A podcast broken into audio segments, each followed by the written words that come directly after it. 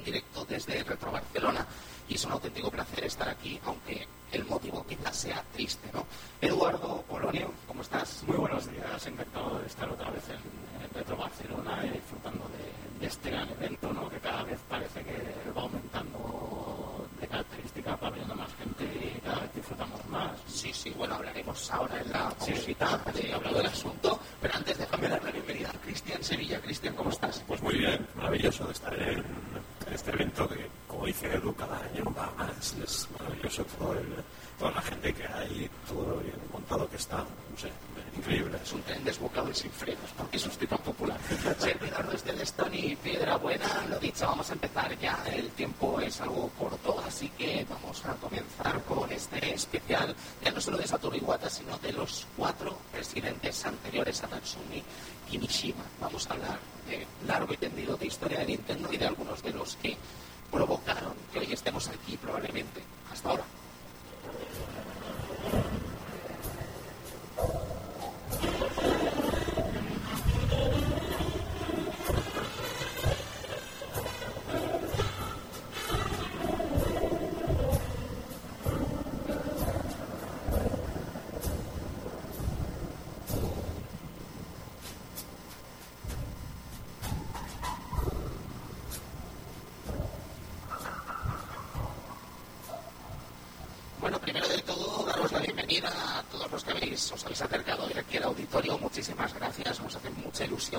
y segundo también eh, agradecer a toda la gente que se está descargando este programa desde las plataformas habituales.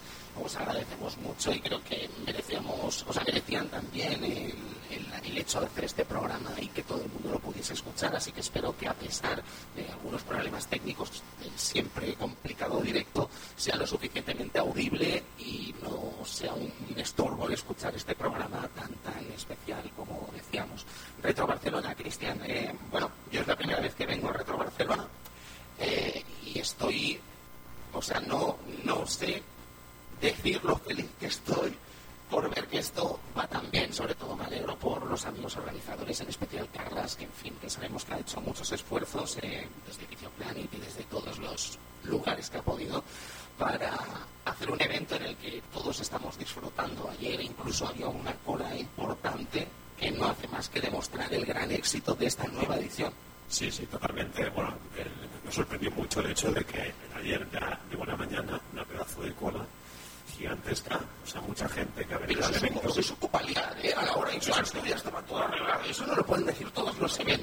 estoy hablando de Pífico.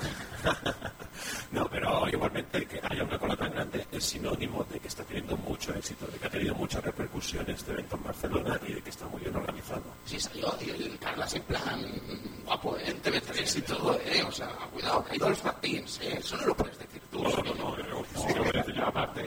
Sí, estoy haciendo un buen trabajo de, de comunicación, en, saliendo en muchísimos lados y de que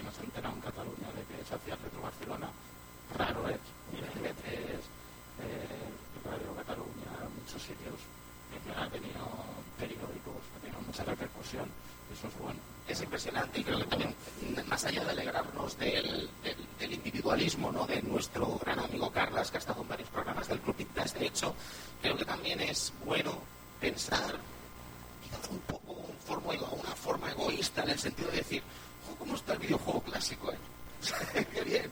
Sí, sí, sí, parece que tiene vive, o sea, oh, sí, vive. joder pero se ha mejorado mucho la cosa. Sí, sí, sí, ¿no? y bueno, al final el evento es que está siendo espectacular en cuanto, ya no solo a lo que se está vendiendo y tal, en cuanto a los stands, sino que hay muchas actividades por hacer, hay muchos eventos que disfrutar y por supuesto tipos de charlas y cosas como las que estamos haciendo ahora.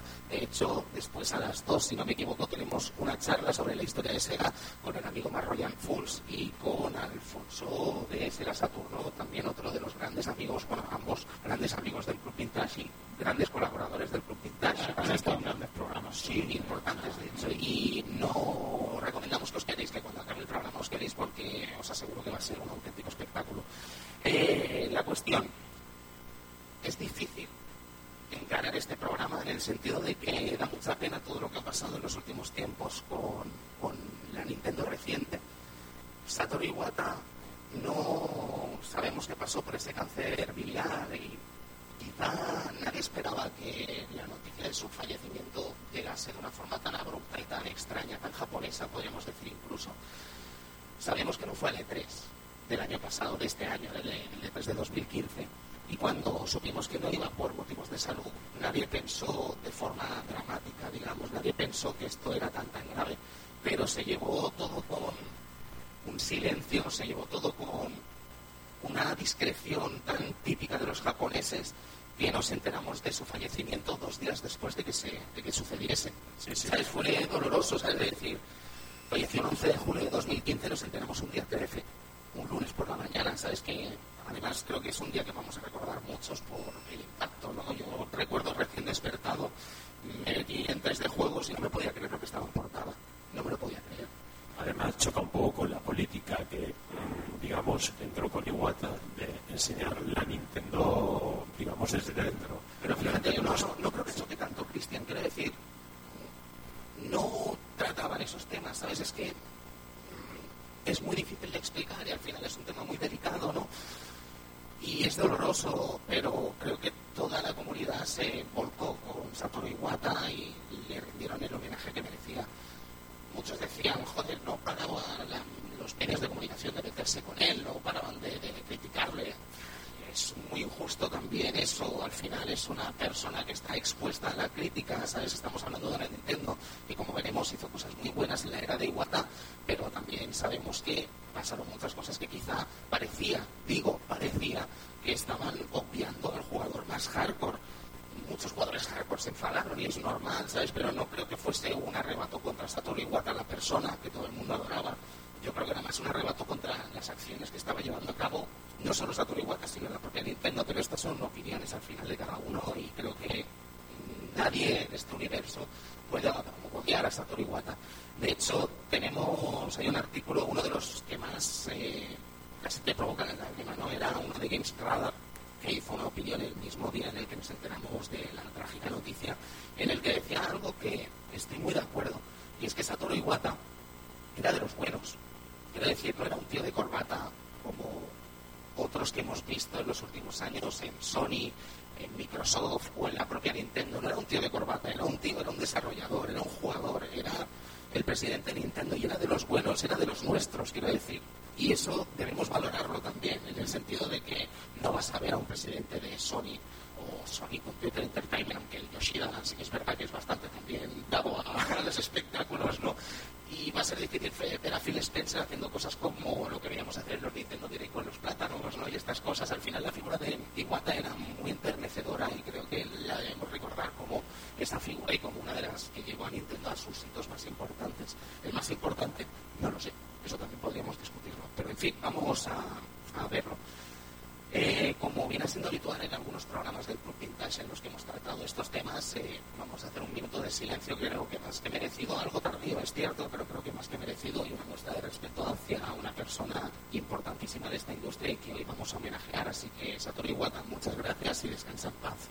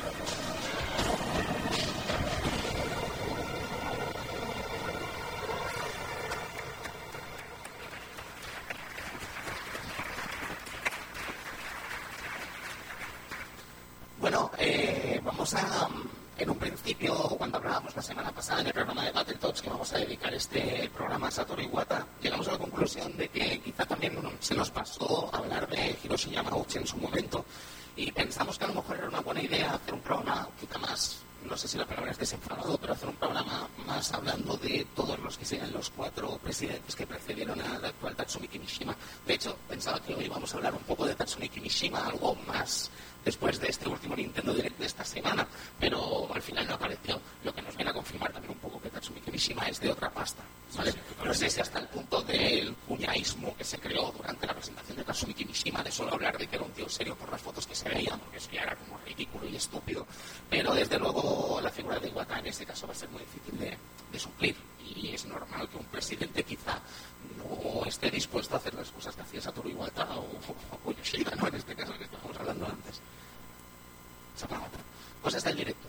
Espero que no suceda mucho. Bueno, pero también contamos con la presencia de, de Reggie y de Miyamoto, sí. que también dan ese toque de, de cariño que, que, que dio Dani Iwata a los Nintendo Directs y que Reggie también desde un principio lo supo dar. Sí, sí, sí, estoy de acuerdo, estoy de acuerdo, pero al final, claro, es que era la figura como más principal, ¿no? Al final, Reggie, que es un crack, pero sigue siendo el presidente de Estados Unidos, ¿no? no de la super mega cúpula de... En fin, eh, Tatsumi Kimishima además va a estar, en teoría, es un presidente que va a estar solo un año en la empresa, que todavía hay posibilidad de que haya otro nuevo presidente dentro de poco.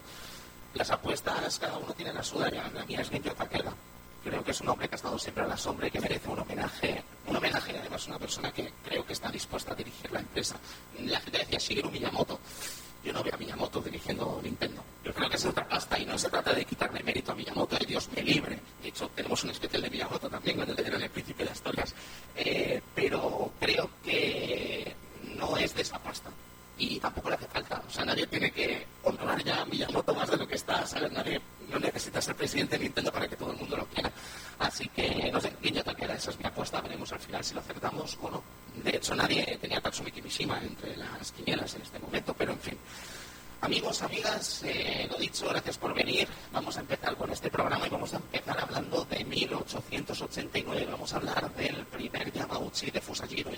see.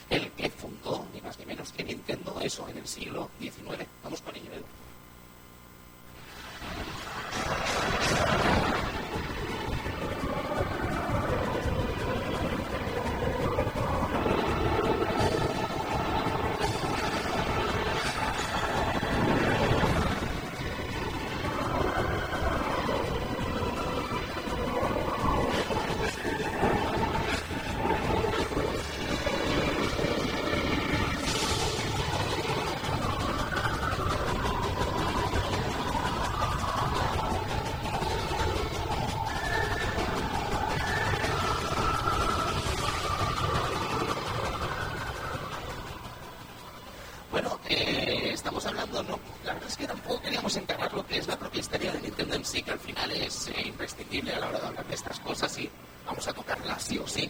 Pero sobre todo queríamos hablar de lo que son las figuras de, de esta empresa, de estas eh, presidencias que tuvo Nintendo. Eh, tiene mucho mérito, además si os paráis a pensar que desde 1889 solo hayan sido cinco los dirigentes de Nintendo. No es algo en absoluto habitual en una empresa de estas características y tan importante. Y además tres partes de la misma familia. Ah, sí, sí, claro. Durante estas tres eh, primeras presidencias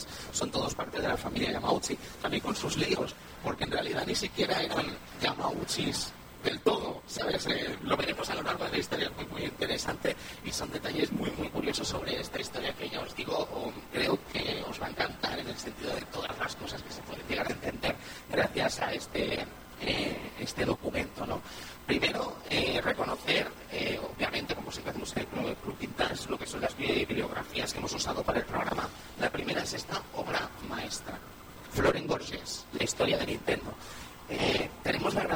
De que no es de papel.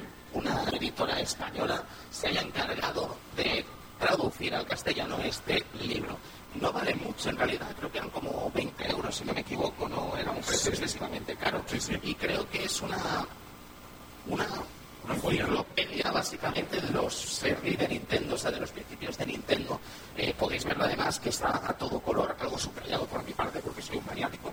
Y además eh, tiene una guía loca, absolutamente loca Cristian de lo que vendrían a ser todos los juguetes que ha hecho Nintendo a lo largo de los eh, del siglo XX, antes de que se metiera con las recreativas y tal. Luego se mete un poco con las recreativas, pero es la parte final de este libro. Si no me equivoco, son tres partes. Eh, la segunda no sabemos todavía si la van a distribuir por parte de Héroes de Papel. Yo espero que por el éxito que ha tenido este libro lo acabe traduciendo y si nos enteramos de alguna noticia respecto de su traducción, espero poder anunciarlo lo antes posible. Sería maravilloso. Sería genial, sería genial. El caso es que es un libro de verdad espectacular y os recomiendo encarecidísimamente. Creo que Gorgies, el, el periodista encargado de este libro, eh, ha indagado, bueno, para empezar es un tío que sabe japonés, que se ha ido a Japón y que ha investigado todo lo que se podido investigar en Japón. Y se nota la lengua el gran trabajo que se ha hecho aquí, es impresionante y de verdad, primero agradecer al propio periodista Florian todo este gran trabajo que ha hecho por parte de la historia del videojuego.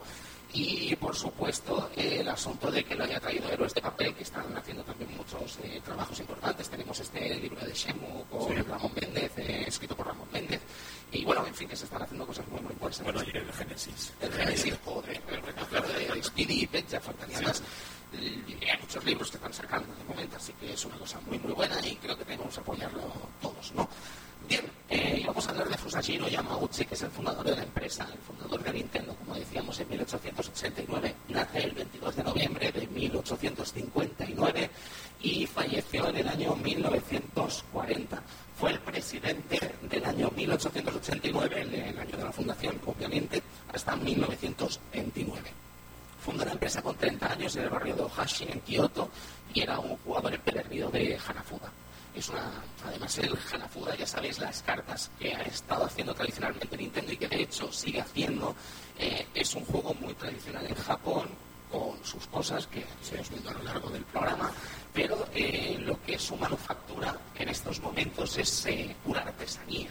Pura artesanía en lo que vendrían a ser los dibujos, pura artesanía en lo que serían los bordes y por supuesto a la hora de hacerlos también eran pura artesanía. Se hacían con corteza de Mitsumata, que viene a ser una, una especie de como una morera japonesa. Perdonad la gente que sepa de plantas, que yo no lo que dice el amigo Cortés. Y estas eh, cartas además se hacían con arcilla, madera y papel. El caso es que son cartas que además no duraban mucho, en el sentido de que jugabas unas partidas y claro, el hecho de que fuesen también estos eh, modelos tan primitivos no eran excesivamente duraderos, ¿vale? Esto también sería una oportunidad de negocio muy, muy interesante para la propia Nintendo, ya veréis por qué. Los naipes, eh, los habréis visto seguro alguna vez, eh, de hecho con la historia de Nintendo regalaban una edición de, de Hanafuda que habían hecho los propios eh, editores de, de de papel y son cartitas muy pequeñitas, unas cartitas así como de 3,3 centímetros y 5,4. Hasta hace poco el Club Nintendo también regalaba una colección de Hanafuda y de... Motivos de Nintendo. Motivos de Nintendo, motivos sí. de Mario. Sí, sí, sí. Bueno, eh, el presidente hace una primera tirada de cartas que es casi una de las más importantes, llamadas Aitorio, que en castellano quiere decir presidente. Y es una cosa muy curiosa, porque en realidad para usar estas cartas de Aitorio no usa la esfinge de un presidente, usa la esfinge de un emperador, de Napoleón Bonaparte. Hostia, vaya. Bueno, es que a ver, estamos hablando también del siglo XIX, cuidado. La cuestión es que todo el mundo se podría preguntar por qué le llaman presidente y usan a Bonaparte, ¿no? La teoría de Borges es que no es descabellado que en Japón, sobre todo en el caso de Yamauchi, confundiese la figura de Napoleón Bonaparte con la de George Washington. Que ahora diréis, joder, vaya tela, ¿no? Pero claro, es que eran otros tiempos, no se puede criticar como sería ahora. Claro, claro. Además, Japón está lejos. Y además estamos hablando de una Japón en un momento histórico muy concreto, ¿sabes? Eh, la occidentalización está llegando, como aquel que dice, y, hombre, no es fácil tampoco estar al tanto de todas estas cosas, ¿no? Pero bueno, no deja de ser una marca también curiosa para la propia Nintendo y eso creo que es bueno para la propia empresa y es bueno para el carisma de lo que vendría a ser estos productos, ¿no? Otro juego que desarrollaría la propia Nintendo en estos eh, primeros años es el Hakyunin Issue. Es un juego de reflejos y memoria, cuya traducción sería una especie eh, de antología de 100 poetas.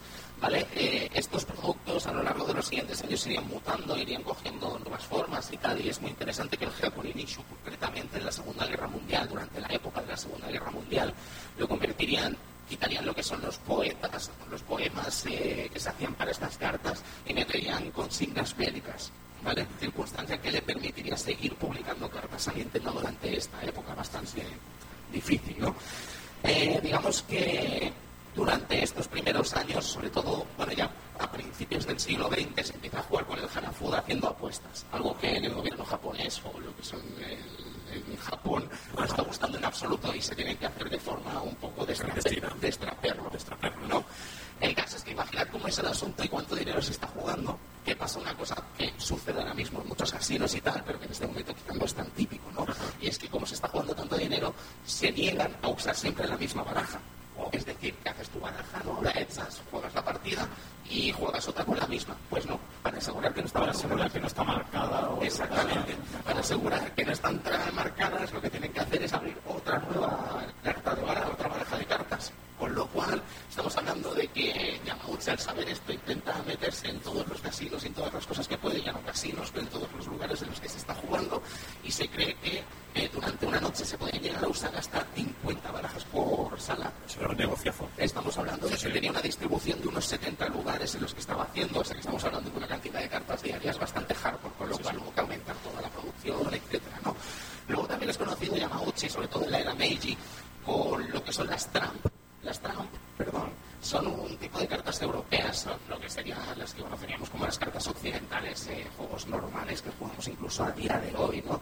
Eh, Trump es una traducción del propio japonés, o sea, es una palabra inglesa, pero es como que no eran capaces de decir bien el nombre de las cartas en inglés y se quedaron solo con el nombre de Trump, ¿vale? Eh, lo que comenta Borges, además, es que los propios japoneses, al intentar occidentalizarse de forma tan rápida, era normal que los occidentales enseñasen a los japoneses juegos, eh, tradiciones culturales eh, occidentales y entre otras cosas, porque llegaron las cartas, llegaron deportes muy importantes que aún se están jugando en Japón, como el béisbol, por ejemplo, y ahí está el cricket, también, que no sé, no sé cómo se jugará cricket ahora mismo en Japón, pero en ese momento el cricket, el cricket es para verlo, ¿eh? ¿Has visto algún partido de cricket? No, pero Yo te juro, no lo entiendo, o sea, yo me lo poco, pero para ver y digo, no, no pide ni pies ni cabeza.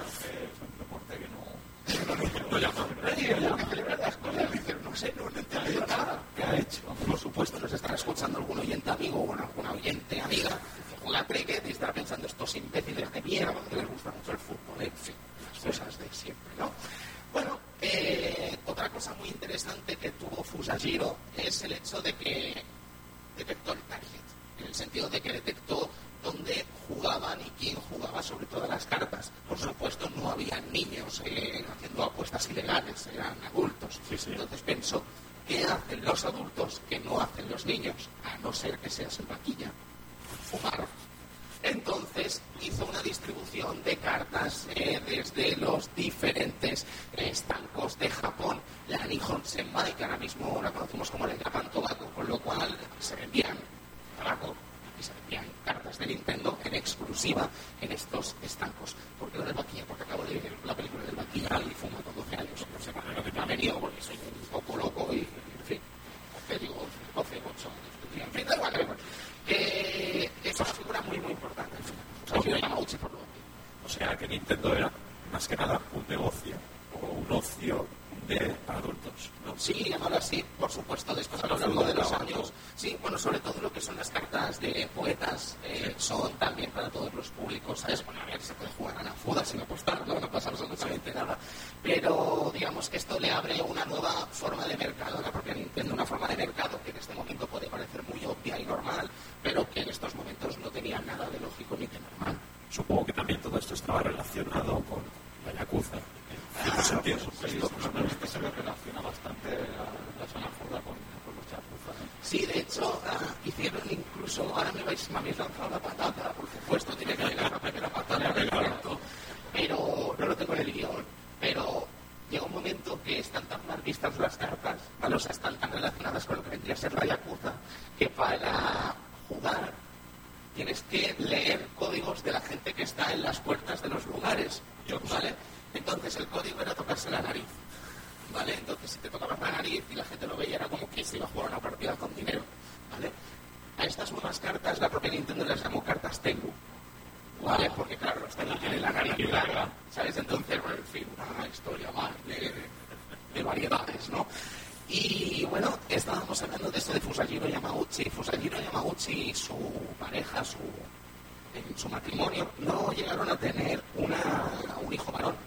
Entonces encontraron que en 1929, cuando, bueno, antes de 1929, cuando va a dejar la empresa, no tienen a quien cederle la firma en su familia. Entonces, eh, lo que hacen al final es cederle la empresa a su, el, hombre que se casó con su hija primogénita, que Uchi. Este hombre sería Seikirio Kaneda, un trabajador de Nintendo, de hecho, un empleado de Nintendo importante, que sería el que se encargaría de tomar las riendas de Nintendo y convertirse en el segundo presidente allá por 1929. Eh, y creo que con esto podemos empezar a hablar de Seikirio Yamauchi. Sí.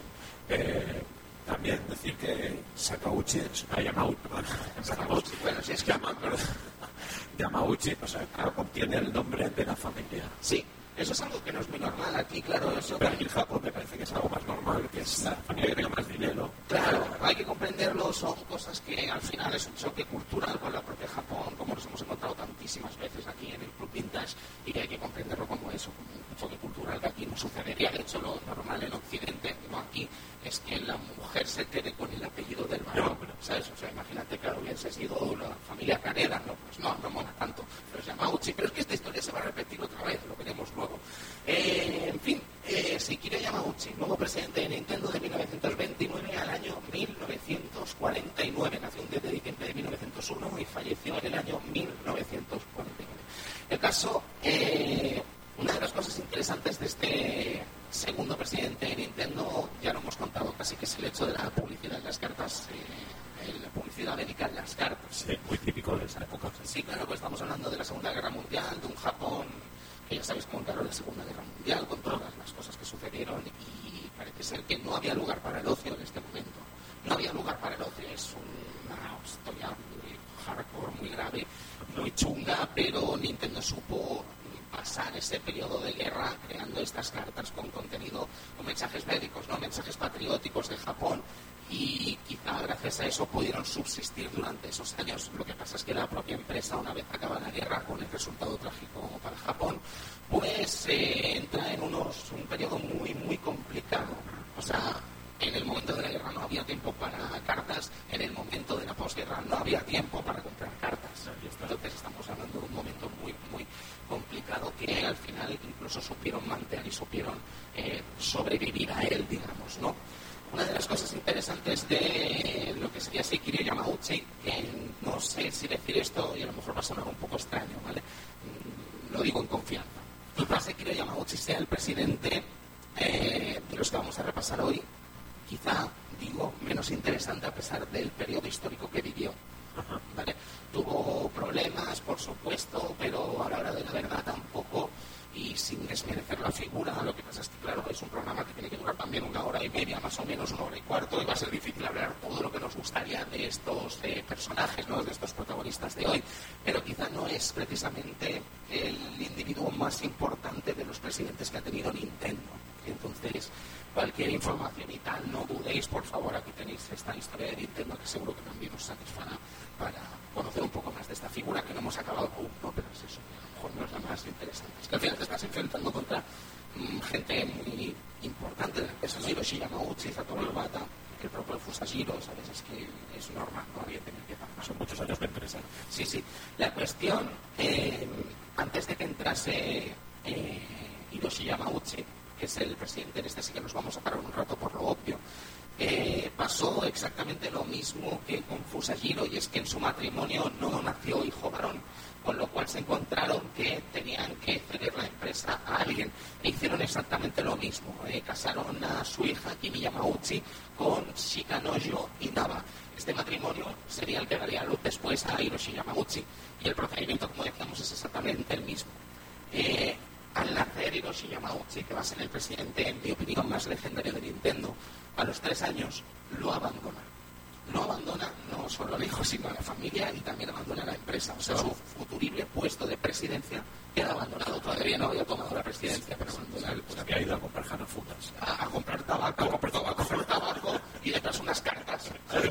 No, el caso es que es una historia curiosa porque mmm, es una fuga total no se vuelve a saber nada de él hasta muchos años después y el divorcio se consuma sin ningún tipo de problema porque es como que todo el mundo sido de este, de este tipo, ¿no?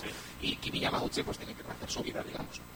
El caso es que, como os decía, volverá a aparecer en 1974, pero lo veremos después cuando toque hablar de Hiroshi Yamauchi. Ese Kirio que fallecerá a los 66 años y una enfermedad le obligará a ceder el testigo a el que sería su nieto, ni más ni menos Hiroshi Yamauchi.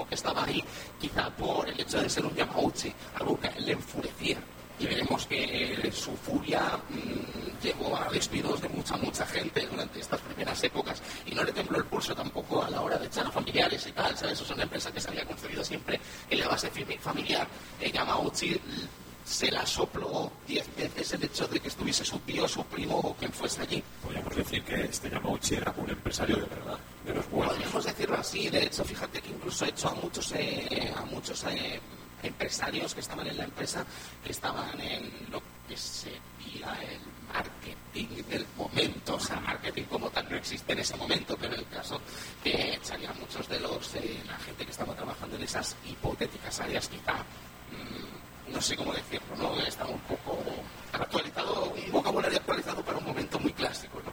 La cuestión, eh, imaginad cómo es el momento de la entrada de Yamauchi a la empresa, que nadie lo quería, ¿sabes? Por eso de ser un tipo muy joven, por eso de ser además una figura que parecía muy autoritaria para el momento, que un centenar de empleados y los propios sindicatos lo cogen como con uñas, no lo reciben de uñas. Eh, sus primeras decisiones en los primeros años llegó incluso a ponerle a la prensa japonesa del momento en su contra, de una forma bastante chunga, ¿no?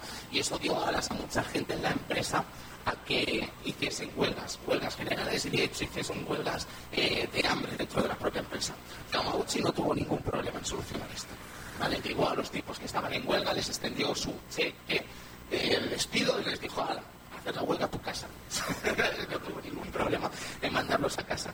De hecho, eh, puede parecer que es eso, que es un auténtico carapulo de tal, no, pero los resultados están ahí. Al final estamos hablando de una empresa que en el año 53 en el año 55, perdón, está facturando 200 millones de yenes y en el año 1959 está facturando 600 millones de yenes. O sea, podemos decir que los eh, modos de Yamauchi, aunque un poco chungos, eh, sin duda son productivos y eso es muy, muy bueno para la propia empresa y los intereses de la firma. Además era una mala época para, Japón en aquella época, o sea, era una mala época y de alguna manera tenía que resurgir. Claro, fíjate, Cristian, además en cómo cambia, esto es un tópico un poco, yo por pinzas, ¿no? Pero fíjate cómo es la Japón que conocieron nuestros padres, quizás cómo eran esos productos japoneses que conocieron nuestros padres y cómo es la Japón que van a conocer nuestros hijos o que hemos conocido nosotros. ¿Sabes? Ahora Japón es una imagen de, excelencia, podríamos decir, sus productos, sus trabajos, todo lo que hacen. Era un momento muy, muy diferente. Pero tú fíjate luego el trabajo del propio Yamauchi, ¿no? O sea, cómo trabajaban en esta empresa, que era la líder del mercado en cuanto a cartas, que de hecho hace un viaje a Estados Unidos en el año 1956. Se va a Estados Unidos a ver la empresa US Playing Cards Company, que es la empresa líder de cartas ya no solo en Estados Unidos, sino prácticamente en todo el mundo. Casi todos los casinos de Las Vegas tienen sus cartas, ¿no? Estamos hablando de los los creadores de cartas más importantes de casi el planeta, ¿no? La cuestión es que Yamauchi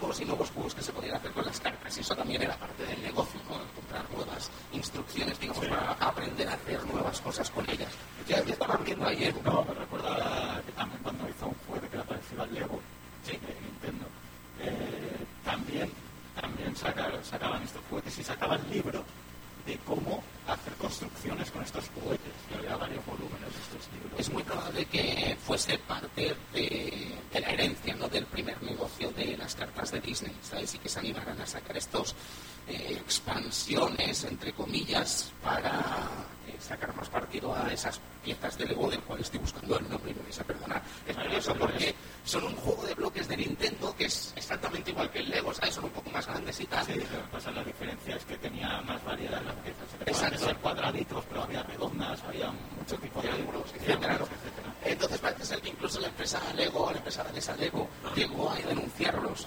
Y diréis, ¿ganó Lego? Pues no, ganó Yamauchi, ganó Nintendo, como no, eso de tal forma. Sí, claro que sí. Realmente, aunque el producto era parecido, se podría decir que también era un pelín diferente. Entonces, no tenía, no consiguieron Lego ganar esa, esa denuncia. Entonces, básicamente, lo que estamos hablando ahora es que Nintendo ya desde el momento pasa de hacer cartas a hacer productos para, para niños, o sea, para empezar a hacer juguetes. Bueno, de hecho, eh, siempre nos acordamos de lo que son las cartas de Disney, pero la licencia con Disney no quedó ahí. La licencia con Disney llevó a que hiciesen juguetes de Disney, que hiciesen juegos de mesa de Disney, que hiciesen diferentes cosas de Disney. Y de hecho, ese rebufo de Disney llevó a que Nintendo empezase a contratar un montón de licencias de dibujos animados para hacer sus propias cartas, ¿vale? Desde dibujos animados de las propias series japonesas a series de televisión de Japón, eh, Ultraman, por ejemplo, tenía Tezuka. Sí, sí, sí, cositas de Tezuka. Y además, eh, claro, no hemos visto nunca estas barajas nosotros, ¿no? Pero si algo tiene bueno la historia de Nintendo, el libro de eh, Héroes de Papel, es que ofrece una guía absolutamente ilustrada con todos estos dibujos y con todos estos eh, productos que lleva a sacar Nintendo, ¿no? Y como podéis ver, lo que son las cartas infantiles se presentaban en un blister muy, muy curioso.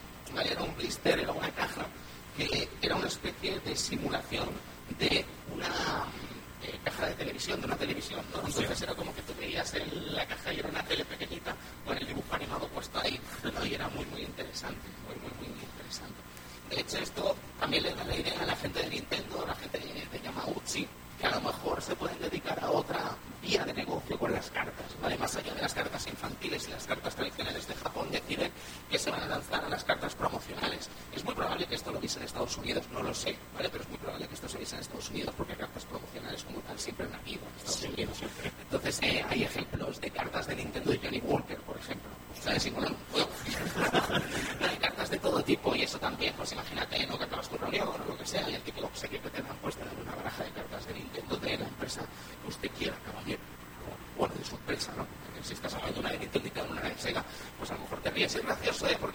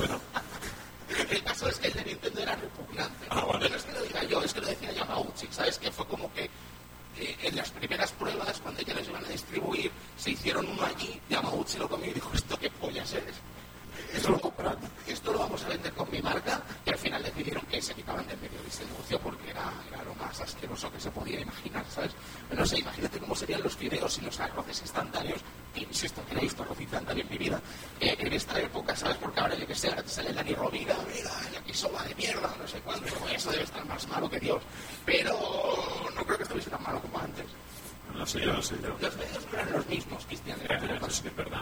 Bueno, eh el Love Tester creo que siempre se habla de él, pero no deja de ser uno de los aparatos curiosos que nos representan también como es esta sociedad japonesa. ¿no? El Love Tester seguramente lo recordaréis porque es un juguete que sacó Nintendo al mercado y que vendió mucho, mucho, mucho, en el que una pareja eh, cogía una bola de metal en un lado y la otra cogía otra bola de metal en el otro y este eh, test del amor te decía cuánta compatibilidad había entre esa pareja. Madre mía. Parece ser que esto funcionaba según la calentura de las manos, así que es probable que Cristian la reventase, porque es de manos calientes. ¿Por qué lo sabes, Tony?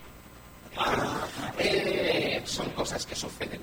Eh, el Love pues, es uno de los inventos curiosos, no cabe la menor de las dudas, y nos explica un poco lo que son estas parejas en Japón. Pero una de las historias más curiosas de juguetes distribuidos por Japón desde Estados Unidos, que también se metieron en ello, fue el Twister. El Twister, el famoso Twister que todo el mundo conoceréis, es este juego que es una alfombra de colores, le tiras ahí una, a una, una ruleta y te dice pie rojo y mano azul. Y claro, eso lo juegas con tías y es la risa. Yo nunca lo jugado con tías. Aquí no le pasa No tenía esa suerte. Aquí lo conocíamos como enredos. Así que no se llama Twister, lo que tú eres mayor. Vale. la cuestión es que el Twister, Diego, ves aquí el Joshua que tiene sus años ya, pues también se acuerda de enredos, pero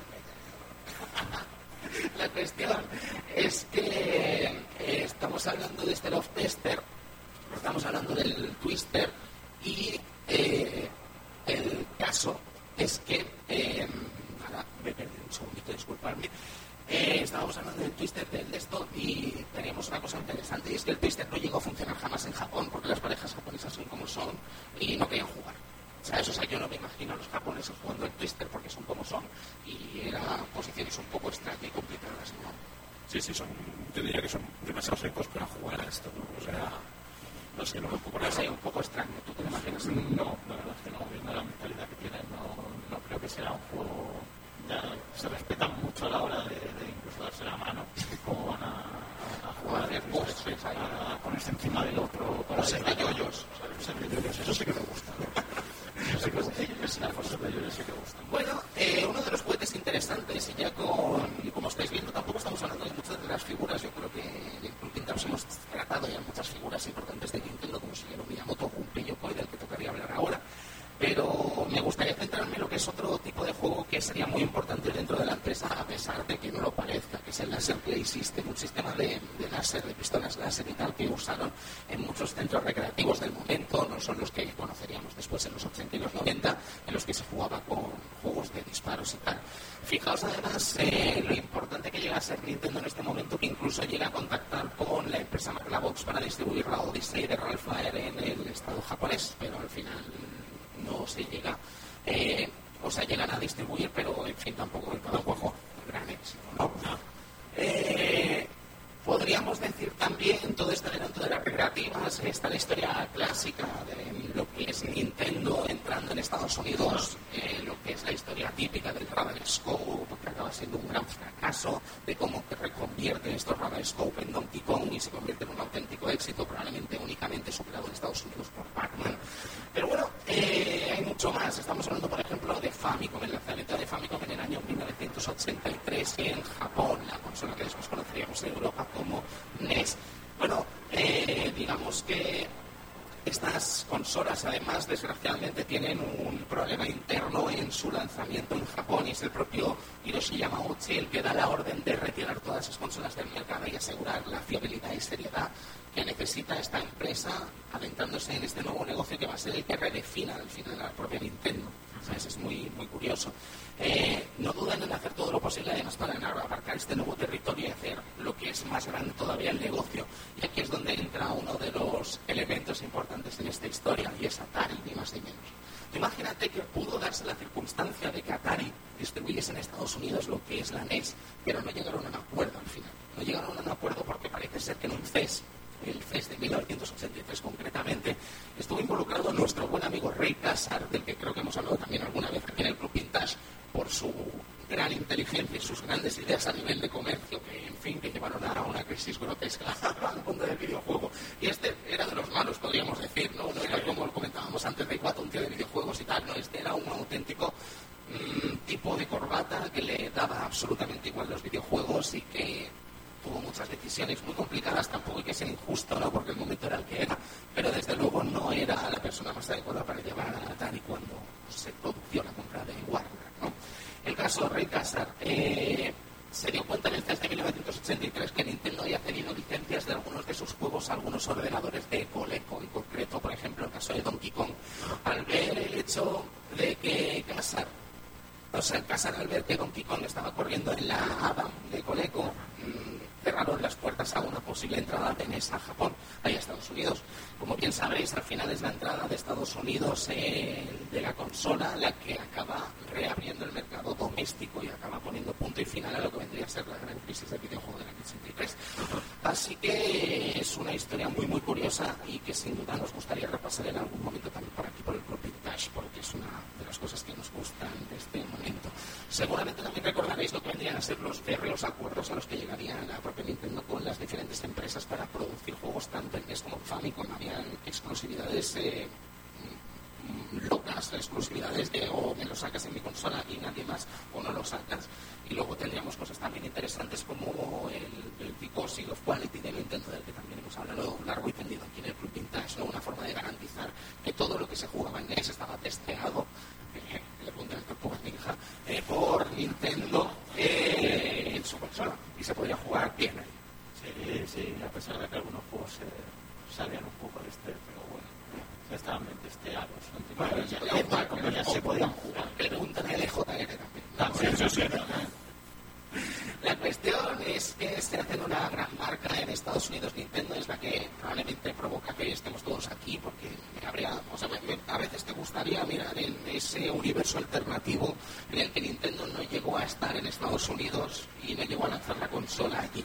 Y solo se quedaba Sega. ¿Sabes? Es que habría entrado Sega si no hubiese entrado Nintendo en Estados Unidos. No lo tengo tan claro.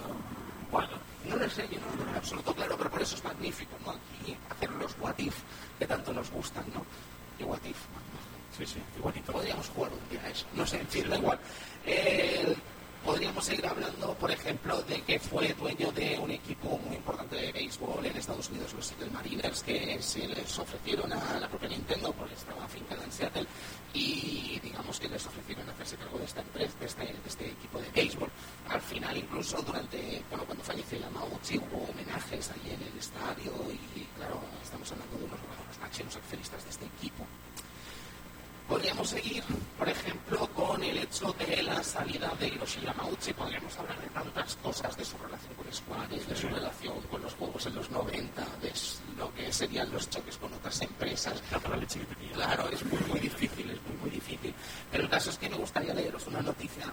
O sea, me gustaría haceros un pequeño extracto de la noticia que dio Mary Station en el momento en el que eh, anunciaron la salida de Hiroshi Yamauchi, ¿vale? Porque es curioso, porque claro, no dio la noticia en junio, que es cuando se produjo el cambio, se dio la noticia un 25 de febrero de 2002. Es muy curioso ver cómo es historia viva, ¿no? Que ya podemos consultar de forma fácil, lo podríamos decir, y que no tenemos que acudir a, a complejos sistemas de bibliografías locas y tal, que son prácticamente inaccesibles para la gente mortal, ¿no? El, bueno, eh, Hiroshi Yamauchi, dice la noticia, actual presidente de Nintendo y responsable de la empresa que empezará a fabricar juegos de entretenimiento electrónico, ha anunciado que dejará su cargo el próximo mes de junio, aunque no se ha dado un nombre por una posible sucesor, se baraja la posibilidad de que forme una junta directiva que tome las decisiones de la compañía. Según Yamauchi, de 74 años, la decisión ya venía planteando desde hace más de dos años, pero por varios motivos su marcha tuvo que aplazarse. Con esto se cumple su palabra de dejar la empresa una vez que GameCube y Boy hubiesen salido al mercado sin problemas, tal y como afirmó en una entrevista a un periódico Nippon hace unos meses. Eh, creo que es el momento, si os parece bien, de lanzarnos a Satoru Iwata y lanzarnos a la personalidad de este hombre antes de mezclar también con algunas cosas que pasaron con Yamauchi después de esta entrada de Iwata, ¿no? Pero Edu, eh, Satoru Iwata, llegó el momento. Para mí, sí, sí, Iwata para mí es, una de las personas que ha hecho que Nintendo fuera lo que es ahora, ¿no? Esa compañía con esos Nintendo Direct, ¿no? Que te enseñan cómo, cómo es, cómo los juegos que van a salir, ¿no? esa cara amable que hemos visto muchas veces, en, sobre todo los E3, ¿no? con, con esos momentos estelares de, de, de Iwata pegándose con Rey. Eh, y ver, sí, además el hecho de ver la nueva audiencia, que después sería la importante para mí durante estos últimos años, ¿no? Yo quiero destacar, ya sé que es lo tópico y es lo típico, que todo el mundo hemos hecho lo mismo, pero es que creo que es de la frase que define a esta persona. Sí. En mi tarjeta de contacto pone que soy presidente de la compañía, en mi mente sé que soy un desarrollador de videojuegos, en mi corazón soy un gamer. Sé que es la frase tópica, pero es que creo que no hay ninguna frase mejor que defina a Satoru Iwata, dicha por él mismo en la GDC del año 2005 en una conferencia que también tenemos algún extracto interesante y que nos gustaría compartir con vosotros. Pero bueno, podemos hablar de este buen hombre, podemos hablar de muchas de las cosas interesantes que se hicieron o que hizo durante los primeros años de la empresa para eso. Creo que lo mejor es sus propias palabras cuando le explica la GDC del año 2005. ¿vale? Un momento en el que cuenta cuál es su origen y cuál es el momento en el que empieza a trabajar. Pero antes vamos a hablar de unas declaraciones que hizo Yamauchi sobre Iwata en el medio Spawn en el año 2002. ¿vale? Iwata dijo, Yamauchi dijo sobre Iwata, y habló sobre Sony también, muy interesante esta declaración, dice, se puede decir que Sony es la actual ganadora de la industria del videojuego. Sin embargo, al considerarlo que es una victoria, debes recordar que es algo reciente en el tema del desarrollo. Aunque Sony es poderosa, su fortuna cambiará. Mañana puede perder fuerza. Los cambios de la suerte son parte de nuestro negocio y teniendo en cuenta las cosas que me he encontrado en mi experiencia como presidente de Nintendo, he llegado a la conclusión de que se necesita un talento especial para conducir una empresa de la industria. He escogido a Satoru Iwata basado en dicho criterio. No sé si a largo plazo Iwata seguirá manteniendo a Nintendo en la posición que está o la mantendrá liderando gracias a grandes éxitos. Al final, creo, era la mejor persona para este puesto. Curioso. Sí, sí. Y estoy al final, dentro de lo que cabe, con el lanzamiento de Wii. Sí, bueno, ahí lo tienes. Sí, sí, sí, sí, por supuesto. Aunque ahora con Wii U, ¿sabes cómo va la cosa? Pero el momento del Wii, el cambio de target, buscar el jugador más casual, encontrar una forma de mercado, porque decían que se estaban estancando en el modelo casual, en el modelo hardcore, le funcionó muy bien. Me gusta más o menos. ¿no? Sí, sí, sí. Hardcore más o menos. Hablaremos de, eso, hablaremos de eso también, que tenemos alguna... Es que todo, yo creo que al final es que la charla de la GDC del año 2005 es prácticamente la más importante. Eh, me voy a acordar con una cosa primero y seguimos, ¿vale? Pero en esta GDC explicó el propio Iwata y voy a leer sus palabras. Esta transcripción de la, de la conferencia que dio Iwata en la GDC 2005 podéis buscarla muy fácilmente en ign.com, la americana, eh, mediante GDC 2005, Iwata Keynote Transcript. ¿Vale? Es muy fácil, son como cuatro páginas, es bastante largo, pero creo que cada uno de los párrafos es más mágico que el anterior y os lo recomiendo encarecidísimamente. Iwata decía Hoy me gustaría hablaros desde mi corazón acerca del trabajo y nuestra industria. Recuerdo el primer videojuego que jugué, fue Pong, me encantó. Por el tiempo que estuve en la escuela secundaria, yo fui la primera persona de mi clase en comprar una calculadora de bolsillo Hewlett Packard en los primeros modelos. Digamos que podemos decir que éramos uno de los primeros compradores, un early adopter. Mientras que la mayoría de gente utiliza sus calculadoras para matemáticas superiores, yo usé la mía para programar videojuegos. Mi primera creación fue un juego de béisbol. Dudo que alguien pudiese decir que tenía malos gráficos, ya que no tenía gráficos. Los jugadores y la propia jugabilidad eran números. Al ver a mis amigos jugándolo y divertirse, me sentí orgulloso. Para mí eso era una fuente de energía y pasión. Cuando esa pasión por los juegos floreció, mi carrera comenzó. ¿Sabes? Y esto es, lo primero que dijo. Nada más subirse al estrado y es como, bueno, también dijo la frase mítica, ¿no? Pero fue como, madre mía, ¿qué les va a este buen hombre? Qué maravilla. Eh, podríamos hablar luego, Cristian, podríamos hablar de lo que es el principio de estas primeras eh, experiencias con el Commodore PET y esta creación de HAL Laboratories. Pues, eh, como decíamos, Iwata trabajaba en tiempo parcial en HAL Laboratories y dos años después de graduarse ya comenzó a trabajar en lo que sería a tiempo completo en la empresa, cosa que cambiaría a su padre. No supongo que viendo el, la trayectoria de Iwata. Y que son japoneses. Sí, que son podría, esas cosas sí, muy podría haber optado cualquier otra cosa que se, supone que sería mejor. Pero él, su pasión era programar, ya lo dijo, ya lo, dejó claro cuando programaba con la calculadora y cuando empezó a programar con este Commodore Y entró a, esa, empresa llamada HAL Laboratorio, que eran gente, gente que trabajaba en, un centro comercial, en un comercial de Shibuya, en el departamento electrónico. Y allí estaba empezó a trabajar allí eh, y comenzó a, hacer, a desarrollar juegos para, para Nintendo, para, para MSX, para Commodore PET, eh, Commodore 20 también. Y al final, cuando se enteró del lanzamiento de, de Famicom en 1983, decidió ir a, a Nintendo y decirle, oye, estoy aquí y quiero programar juegos para, para su consola. Al cual pues, Nintendo aceptó a cuando le crean Porter y los de este juego, sí, vamos por allá, que camello, este single screen platform, en el que tienes que acabar con los diferentes bichos que están en la pantalla y tal. Pero eso a mí me gusta mucho cómo se mueve. O sea, no sé si era un camello, ¿quién? quién ¿Sabes cuál digo? El de los avestruces y los caballeros. Era un avestruz. Yo qué sé, es que se me. Era la Atari. al final consigue hacer el. Recreativa. Y al final Recuerda, la Atari es recreativa. Y la buena. La auténtica. Pensadoras, etc. Consigue hacer el juego. Entonces Nintendo pues accedió a empezar a hacer juegos para, para su sistema. Aunque a pesar de que todo iba bien, sobre todo el lanzamiento de, de su famosa mascota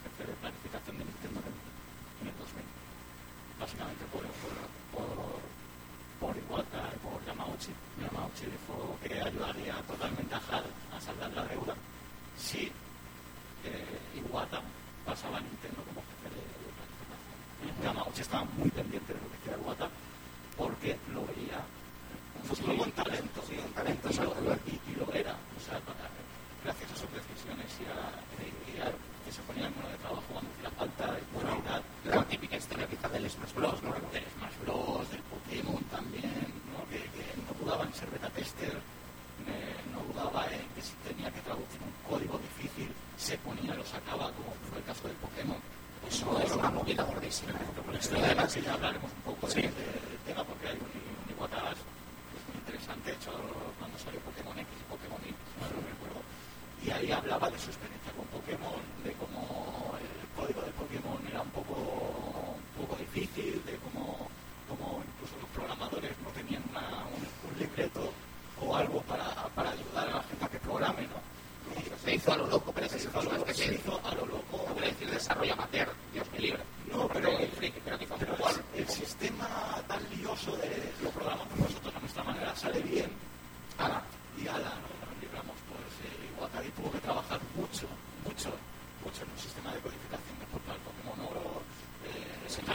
Pokémon ahora parece eso que me iba a caber dentro del juego, no iba a caber, entonces se tuvo que desarrollar un, pues, esto, un sistema de compresión de datos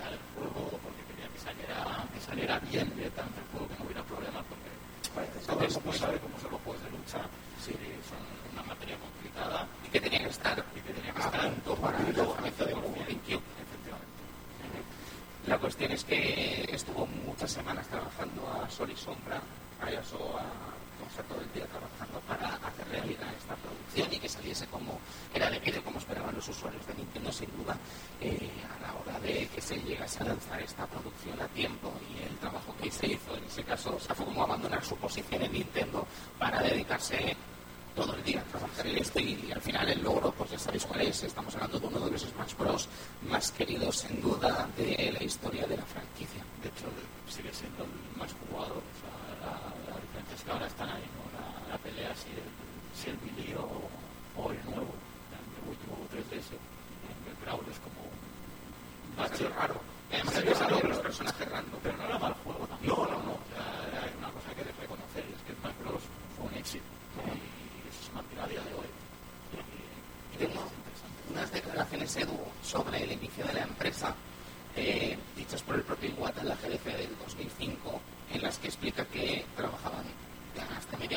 a Laboratories cuando fue a Laboratories era una especie de broma entre ellos, una especie de, de, de club de amigos, vamos a decir.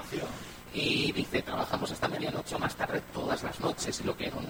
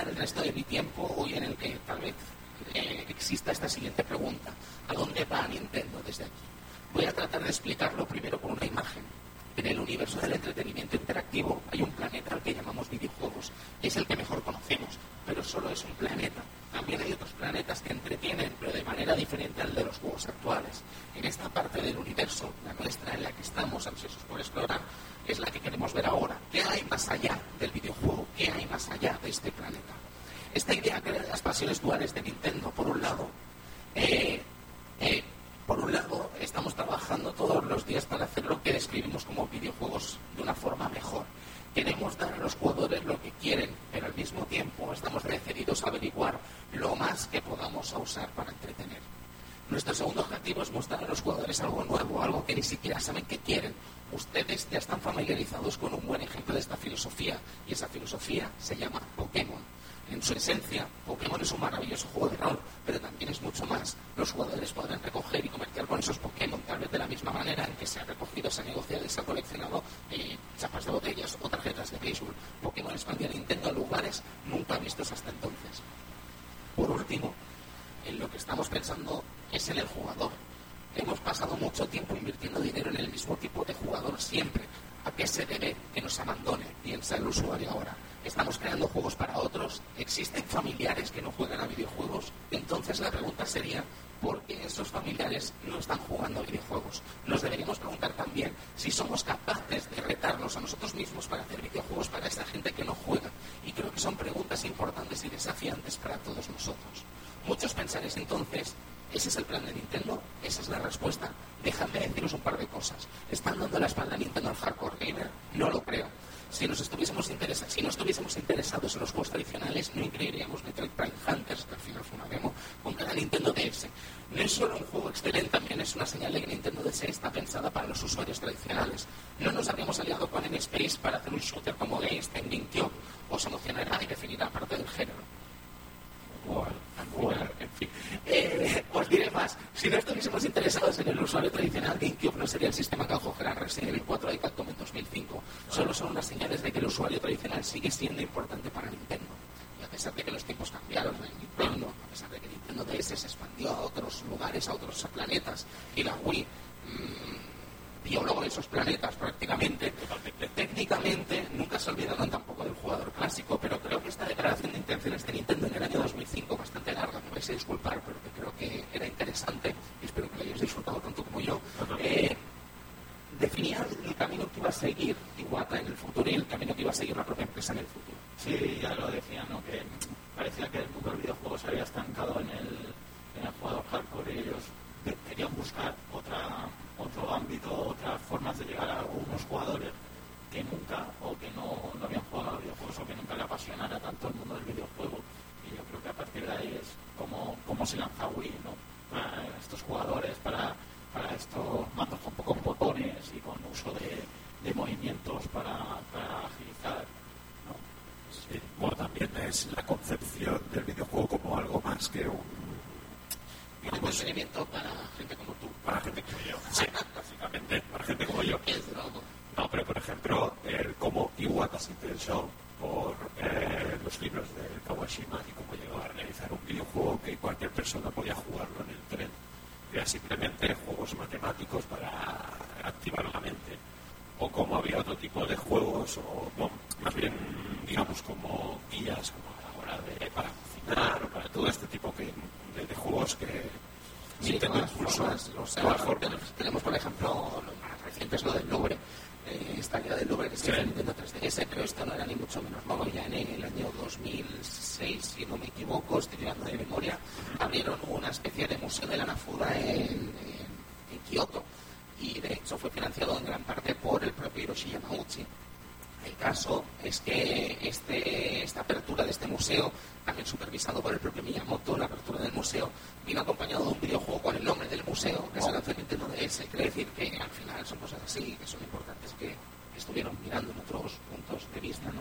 Además, algo que preocupaba preocupaba mucho a Iwata en este momento era el hecho de que, y que es un hecho al final, es el asunto de que el crecimiento de los costes de desarrollo de los videojuegos iban a suponer un importante problema para todos los desarrolladores si no eran capaces de encontrar una nueva forma de expandir esa audiencia. ¿vale? Y sobre gráficos hablaba que eh, bueno, decía en esta conferencia que hacer parecer a los jugadores más fotorrealistas es la única forma de mejorar, no es la única forma de mejorar la experiencia jugable. Eh, la experiencia de juego, lo sé, y creo que puede sonar un poco extraño y podría malinterpretarse, pero por lo que os puedo contar, siendo persona que programa un juego de béisbol, jugadores de béisbol, como comentábamos antes, os puedo decir que sí soy una persona que aprecia los gráficos, y si hay una persona que los aprecia de verdad, sin duda, ese soy yo. Lo que quiero decir es que los gráficos son solo una forma de mejorar un juego, solo una. Debemos mejorar y encontrar otras, y la mejora tiene muchas definiciones. Y es muy curioso, porque fíjate lo que es Wii U ahora, o lo que es la propia Wii que bueno, del Wii U no podemos hablar grandes cosas positivas, dejando de lado que tenga una biblioteca de juegos estupenda, pero estamos hablando de que es un auténtico fracaso en cuanto a ventas. Sí, auténtico fracaso. Acaba de superar a Dreamcast. ¿Sabes? O sea, perdón, no, no, es que es verdad, o sea, sí, lo siento, pero yo soy el gran fan de Dreamcast, el que le gusta Dreamcast es a mí, pero es un desastre. Y gracias a los dos juegos que ha tenido este año, como es Mario Maker y Splatoon, eh, no, con, con, que nos podemos quedar con esto, con que la audiencia de Nintendo, eso sí, es casi la más fiel probablemente. Bueno, creo que no es la más fiel que existe casi en el mundo del videojuego. Estamos hablando de una empresa que saca un Mario Maker y vende casi 2 millones de juegos. Estamos hablando de un Mario Kart que tiene prácticamente el 50% de usuarios de la consola. Se vende solo. Es una locura, es sí, sí, sí, pensar, es una locura que no se da en otros sistemas. Sí, sí, o sea, son, son, son fieles. A la propia Nintendo le gusta los productos de Nintendo y evidentemente se van a comprar una consola de Nintendo. Eh, quizá, evidentemente, la, a lo mejor la acompañan con otro, con otro tipo de consola o con un ordenador, pero siempre van a tener su, su consola de Nintendo, es un público muy fiel. Sí, algo que podemos destacar también de Satoru Iwata en estos últimos años ha sido el hecho de crear una nueva visión de la propia Nintendo de cara al usuario. Creo que quizá para premiar precisamente esos usuarios más fieles, ¿no? Y creo que parte de esto, por ejemplo, son los Nintendo Direct y los Iwata Ask. Los Iwata Ask, que son unas entrevistas que hacía el propio Satoru Iwata. Sí, sí, eh, cara a cara. Con los desarrolladores de los juegos importantes que sacaba Nintendo en sus diferentes consolas y ofrecían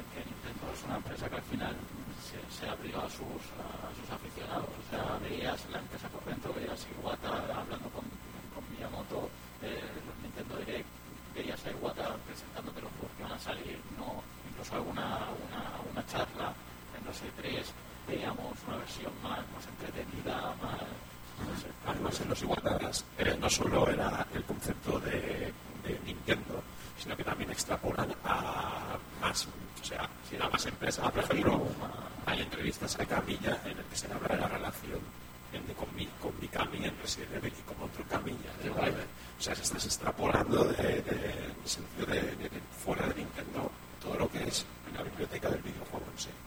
O sea, la historia del videojuego. Sí, sí. Bien, eh, estábamos hablando de esas conversaciones con los de Pokémon, Shigepi Morimoto concretamente, que es programador y desarrollador de Pokémon rojo, azul, amarillo, oro, plata, cristal, director de Zafiro, Esmeralda y director de muchos otros sistemas de combate de otros juegos. Sí, de Pokémon, una estrella de Game Freaks, vamos, y explicaba eso, esa anécdota que estábamos contando antes sobre eh, lo que era hacer el Pokémon Stadium, ¿no? Sí, como, como Iguata se ponía como el trabajo básicamente y ayudaba a lo que hiciera falta para que el juego Fíjate, a lo comprometido, yo creo que además Iguata puede decirse que es un hombre de marca, un hombre de marca como nos han hecho otros en la vida. Y es el hecho que con los resultados fiscales del año 2013, que decidió bajarse un 50% del sueldo, dadas las malas ventas que tenía Wii U en ese momento, circunstancia que ayudó a que no se bajara el sueldo del resto de empleados. O sea, no es algo de quiero decir, es que es algo prácticamente inaudito en muchas empresas. No, realmente no suele pasar que el, presidente sea el primero en bajarse el sueldo. Y, muy curioso, y explica un poco lo que es la figura de. Sí, sí, sí. O sea, todo lo que sea para ayudar a la empresa y que no se resienta.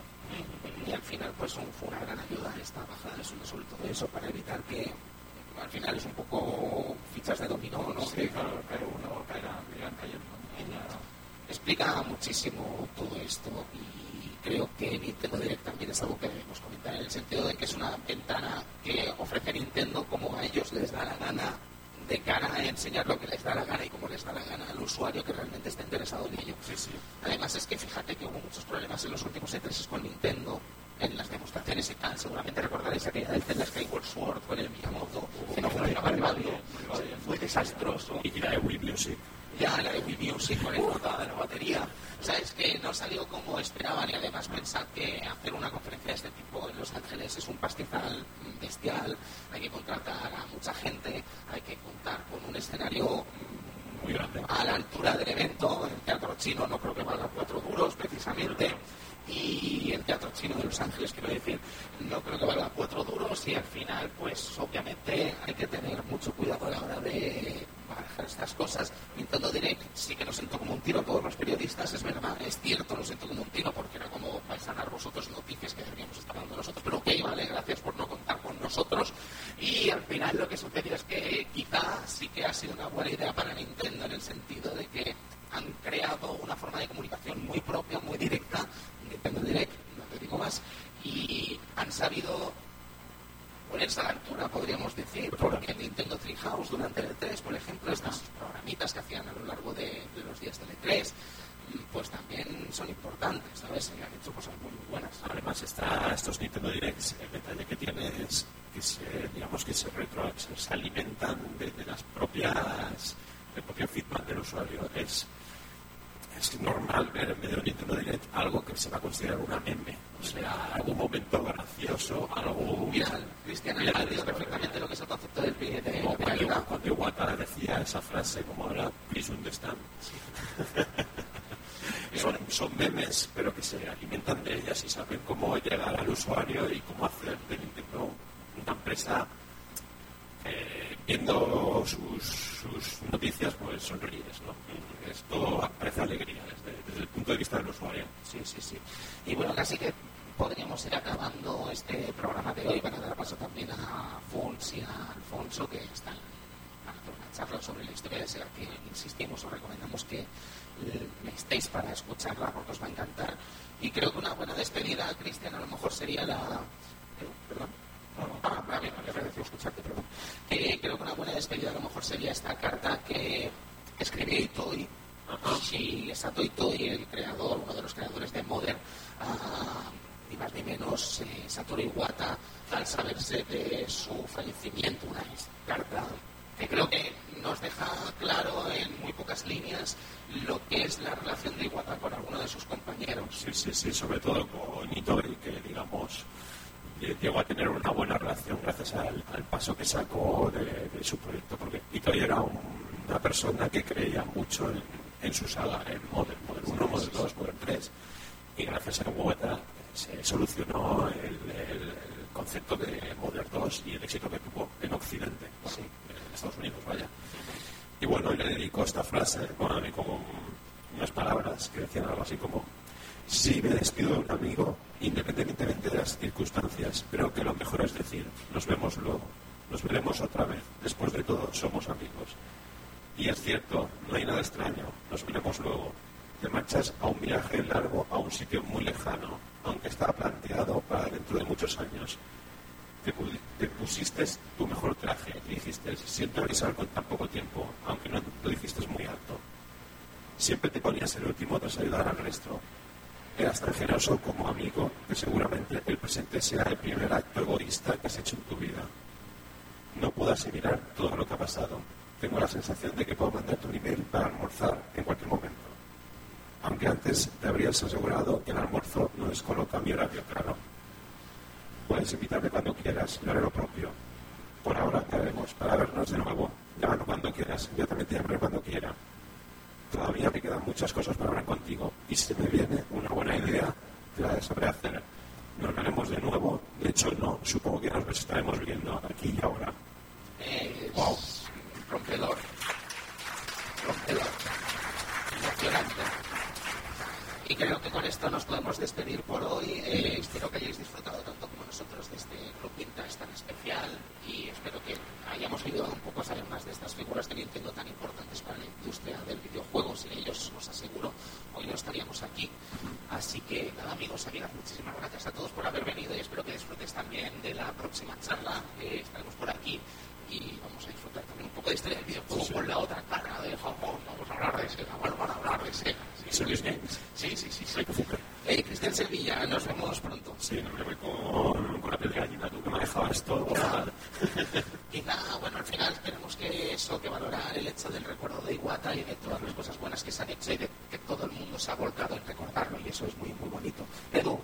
Pues espero bueno, vernos pronto y ahora disfrutar de lo que queda de, lo que queda de feria y que hay muchas actividades interesantes como la charla de Alfonso y Alfonso de, de Sega, torneos de Capcom vs NK2, muchas cosas para hacer aquí.